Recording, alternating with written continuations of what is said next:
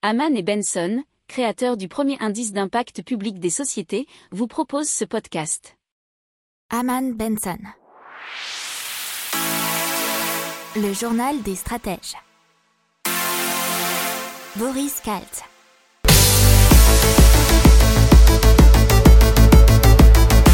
Bonjour à tous et bienvenue dans le journal des stratèges pour cette compilation de l'économie du 25 au 29 janvier 2021 avec au sommaire pas mal de choses. 2021, l'année des zombies, 163 milliards, la Banque de France et les euros numériques, les investissements étrangers dans le monde, le Forum économique mondial de Davos, des pertes pour l'économie mondiale, la réduction des vols vers l'Allemagne, les stations de ski françaises, l'OFCE, surtout GameStop, quelle affaire, euh, les chiffres du PIB de la France sur 2020, le télétravail, l'économie américaine et nos CIB. Voilà, je vous souhaite une bonne écoute. Allez, on continue avec euh, notre interrogation 2021. Est-ce l'année des zombies? Et ça, cette question a été posée par Agnès Benassi-Kéré, qui est, vous le savez sans doute, la chef économiste du Trésor. Et donc qui a pour mission de suivre la conjoncture économique et de conseiller le gouvernement.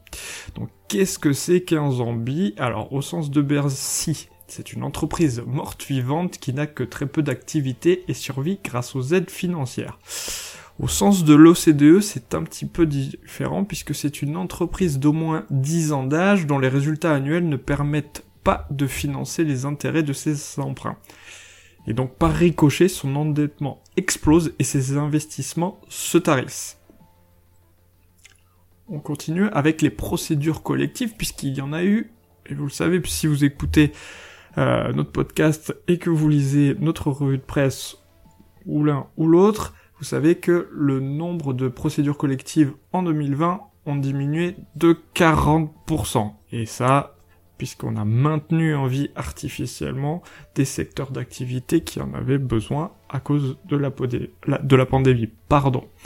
Et la Banque de France estime que l'endettement des entreprises a gonflé de 174,5 milliards d'euros de février à septembre 2020, dont 120,7 milliards d'euros de prêts garantis par l'État. Et donc euh, quasiment les trois quarts. Donc ces prêts garantis par l'État sont les responsables de l'augmentation de, ces dettes des entreprises. Alors le prêt garanti par l'État a beau être un prêt flexible, c'est une dette qu'elles devront un jour rembourser, souligne Agnès Benassi Kéré. Alors je vais reprendre un chiffre qu'on vous a déjà donné la semaine dernière, c'est 5 et, entre 5 et 10% des 638 000 entreprises qui ont souscrit un plan garanti par l'État pourraient ne pas être en mesure d'honorer ce crédit, selon Philippe Brassac, qui est le président de la Fédération bancaire française. Et euh, même vous avez 52% euh, des chefs d'entreprise qui estiment qu'ils ne pourront pas s'acquitter de leurs dettes de prêts garantis par l'État. Et ça, ce sont euh, un sondage de la CPME qui vous le donne. Allez, un petit chiffre, enfin un petit, un énorme chiffre. 163 milliards et c'est 163 milliards de dollars d'investissement étrangers en Chine en 2020. C'est une augmentation de 4% sur l'année alors que les États-Unis les ont vus baisser de 49%. Banque de France qui a effectué une première opération en utilisant des euros numériques. L'expérience s'est déroulée le 17 décembre 2020 sur la plateforme Isness de la SETL et a nécessité la participation de plusieurs institutions financières qui étaient Citi, KCIS, Groupama, OFI et DXC. Les deux premières institutions jouaient le rôle de banque commerciale dans le cadre d'une opération d'achat de CBDC d'une valeur de plus de 2 millions d'euros auprès de la France. Cette dernière s'est assurée de la fiabilité de ses contrats intelligents pour émettre et contrôler la, la circulation d'une CBDC. les smart contracts ont pu fournir la preuve que les fonds avaient été réellement virés vers les comptes des banques commerciales. Alors il faut savoir que la Banque de France avait déjà effectué avec succès un premier test de CBDC en mai 2020. Euh, elle avait ensuite missionné la Société Générale pour aider à développer sa propre monnaie numérique. Un autre test avec Tezos en septembre 2020 et un autre un mois plus tard avec Consensus. Euh, d'autres tests devraient se poursuivre dans l'année euh, avec l'ambition de proposer une contribution à la réflexion plus globale de l'eurosystème sur les avantages de la CBDC. Et on rappelle ce que ça veut dire CBDC, Central Bank Digital Currency. Allez, on continue avec l'économie et les investissements étrangers directs dans le monde qui sont en fort recul en 2020. Et euh, on a vu qu'au premier semestre, les investissements étrangers directs mondiaux ont chuté quasiment de moitié à 399 milliards de dollars. Donc ça répond à une news que vous avez dû voir euh, hier, euh, soit dans notre newsletter, soit en écoutant notre podcast de hier. Et on a un ralentissement de la chute au second semestre qui apparemment devrait être seulement une baisse de 30 à 40% pour cette année. Alors ces investissements internationaux, les EUD, sont donc les investissements que réalisent les entreprises en dehors de leur territoire, ce qui leur permet de s'internationaliser. Les pays riches sont les plus touchés par la baisse des investissements étrangers directs, puisque dans ce cas-là, ils se sont écroulés de 75%, euh, ils sont tombés à 98 milliards de dollars. Pour la première fois, les flux d'investissement vers l'Europe ont été négatifs au premier semestre, à moins de 7 milliards de dollars. Les plus fortes pertes euh, sont les États-Unis, euh, l'Italie, le Brésil et l'Australie. Après, il faut euh, comparer ces chiffres par rapport à un mouvement qui a déjà eu lieu en 2019, puisque ce mouvement était déjà présent. Les IDE ont fondu de 20% en 2019 au premier semestre 2019 par rapport au second semestre de l'année précédente, donc 2018. Et à ce moment-là, euh, les, investissements des pays riches de l'OCDE ont même chuté de 43%. Donc c'est vraiment une baisse constante depuis quelques années. Et euh, les gros gros pays qui ont souffert d'un désinvestissement étaient la Belgique, l'Irlande et l'Espagne en 2019. On continue avec Klaus Schwab, le fondateur du Forum économique mondial, qui, je le rappelle, commence virtuellement à Davos cette semaine. Il a même débuté hier, et on verra dans une prochaine news ce qui s'est passé. Mais euh, son fondateur Klaus Schwab appelle à de nouvelles directions pour l'économie et la société en ce début d'année 2020. il a trois piliers. Le premier, maîtriser la pandémie de coronavirus avant de tirer des enseignements de la crise. Deuxièmement, des grands changements dans la façon de gérer la croissance économique et la gouvernance et trois, euh, enfin, non pas troisièmement, c'est la même chose, pardon. Deuxièmement, objectif de zéro émission de gaz à effet de serre, qui sont à prendre pour les années à futur par les gouvernements et les principaux euh, groupes du secteur privé. Et enfin, euh, que les entreprises et l'orientation des entreprises soient plus axés sur la durabilité à long terme de leurs activités.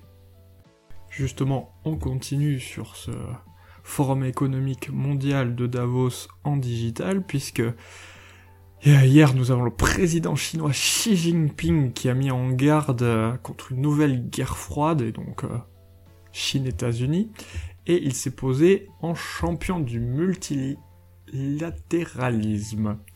Euh, en substance, qu'est-ce qu'il nous a dit? Bâtir des clans ou déclencher une nouvelle guerre froide, rejeter, menacer ou intimider les autres, le bouleversement des chaînes d'approvisionnement ou des sanctions afin de provoquer l'isolement ne fera que pousser le monde dans la division et même la confrontation.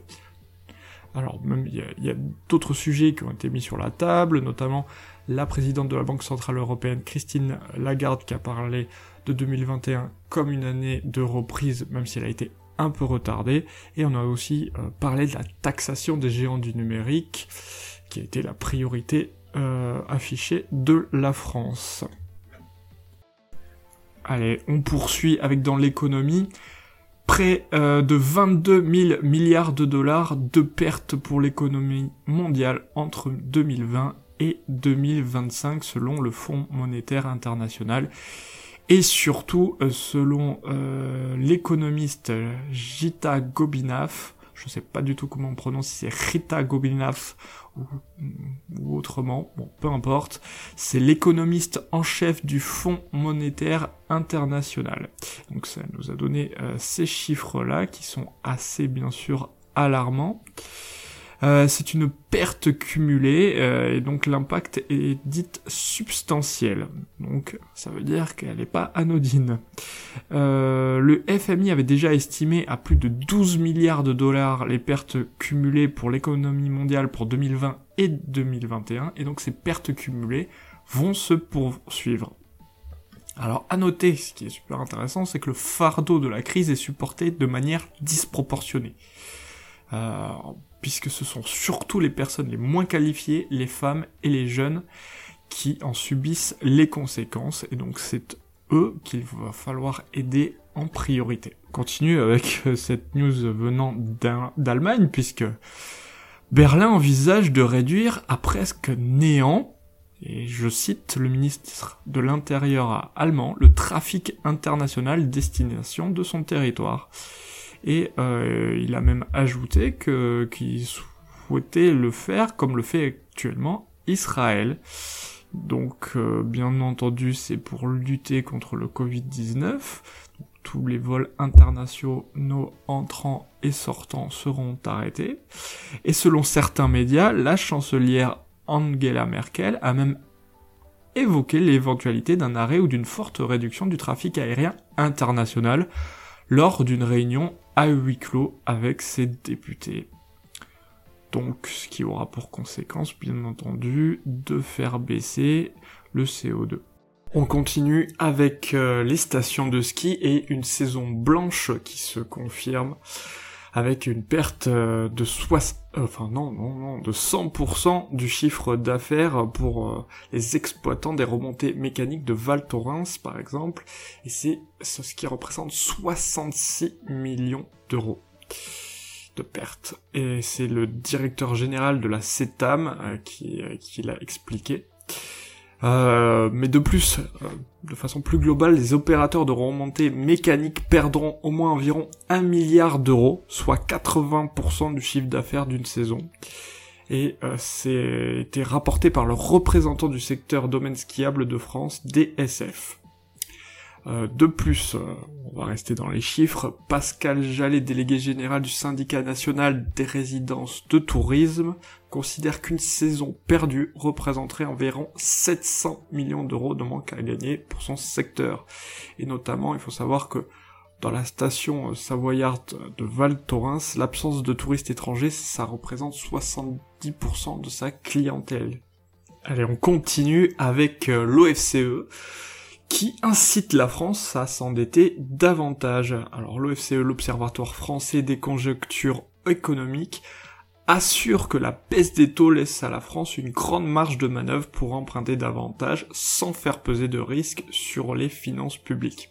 Pourquoi il dit ça? Il parle d'un coût de la dette qui baisse euh, d'année en année puisqu'il était de 3,5% du PIB en 2016, 1,4% en 2019 et il devrait baisser à 1% en 2022. Euh, alors il pousse à, s'endetter de 120 à 125% du PIB, ce qui permettrait de consacrer 100 milliards supplémentaires pour aider la machine économique à repartir. Toutefois, c'est ça qui est intéressant, c'est euh, que cette dette et donc ces investissements supplémentaires devraient être soigneusement ciblés pour surtout ne pas couvrir des dépenses récurrentes ou financer des baisses d'impôts, c'est-à-dire pour des dépenses d'investissement qui vont vous rapporter plus tard. Euh, si on devait le mettre au niveau d'un ménage, ça serait euh, financer euh, l'achat d'une vache à lait plutôt que payer vos vacances au ski. Voilà. Allez, on continue avec un chiffre éloquent à New York, puisque seuls 14% des plus d'un million d'employés new-yorkais travaillaient depuis leur bureau mi-janvier. Et euh, près de 80% des employés interrogés dans une enquête publiée sur PricewaterhouseCoopers, PwC, voyaient le travail à distance comme une bonne chose, mais 87% considéraient néanmoins leur bureau important pour travailler en équipe et surtout nouer des liens. Euh, ce qu'ils ne peuvent pas faire apparemment en visioconférence, ou du moins que c'est moins efficace. Pour autant, Rares sont les employés qui voudraient revenir travailler du lundi au vendredi, du matin au soir. Ils préféreraient un modèle hybride avec 2-3 jours de travail à domicile et 2-3 jours au bureau. Allez, on démarre tout de suite avec euh, l'affaire GameStop. Et donc, en substance, qu'est-ce qu'il s'est passé? En quelques séances, l'action des magasins de jeux vidéo GameStop a grimpé à un rythme ahurissant et c'est une, une ascension pardon, qui a été nourrie par un groupe de boursicoteurs en croisade contre l'establishment. Alors, il faut savoir qu'en raison de ces difficultés financières, le titre du groupe, donc GameStop, est l'un des plus ciblés à Wall Street par la vente à découvert, ce qu'on appelle aussi shorter les actions, donc du shortage. Alors, qu'est-ce que c'est que cette pratique? C'est très commun malheureusement euh, par les grands fonds d'investissement et ça consiste à emprunter puis vendre des actions en anticipant une chute de leur cours afin de les racheter moins cher à une date ultérieure et d'engranger du coup un profit conséquent. Mais donc un groupe euh, ce qu'on appelle les boursicoteurs, euh, avides de paris financiers donc sur Reddit. Reddit, si vous connaissez pas, c'est une sorte de forum sur Internet qui regroupe des millions d'utilisateurs euh, dans le monde sur des sujets divers et variés. Ils se sont mis en tête de donner à torse assez grand nom de la finance en achetant massivement le titre de GameStop, GameStop pour en faire gonfler le prix. Et donc, sur le forum Wall Street Bets, donc de Reddit, il y a 3 millions d'abonnés. Il faut savoir que leur stratégie a quand même sacrément fonctionné, puisque vendredi dernier, donc il y a maintenant une semaine, euh, le, titre a, décollé de 50%. Et donc face à une brusque hausse, la plupart des fonds qui avaient parié à la baisse sur, euh, GameStop se sont vus contraints de racheter le titre pour limiter leurs pertes, provoquant ce qu'on appelle un short squeeze ou liquidation forcée qui a fait davantage grimper l'action. Et ainsi, GameStop est monté 18% lundi, 93 mardi et 135% mercredi. Donc les membres de Wall Street Bets ont exulté, des, médias américains ont parlé d'une rébellion contre le système. il faut savoir qu'ils se sont aussi tournés vers d'autres entreprises, euh, AMC, donc la chaîne de cinéma, plus 301%, et BlackBerry, plus 33%, et pareil, euh, j'ai vu aujourd'hui American Airlines aussi. Allez, on continue dans l'économie. Et la France et le PIB euh, qui s'est contracté de 8,3% en 2020 par rapport à la moyenne de 2019. Alors contracté, hein, c'est une baisse donc c'est négatif malheureusement. Euh, au cours du seul quatrième trimestre, le PIB a reculé de 1,3%. Et surtout la consommation des ménages pour le même quatrième trimestre s'est repliée de 5,4%. Et il y a aussi des chiffres plus positifs puisque l'investissement des entreprises a augmenté 2,4% alors que le commerce extérieur euh, a augmenté de 0,9 points. Allez, on continue avec le télétravail en France qui est légèrement à la baisse selon une euh, étude de Harris Interactive pour le ministère du Travail.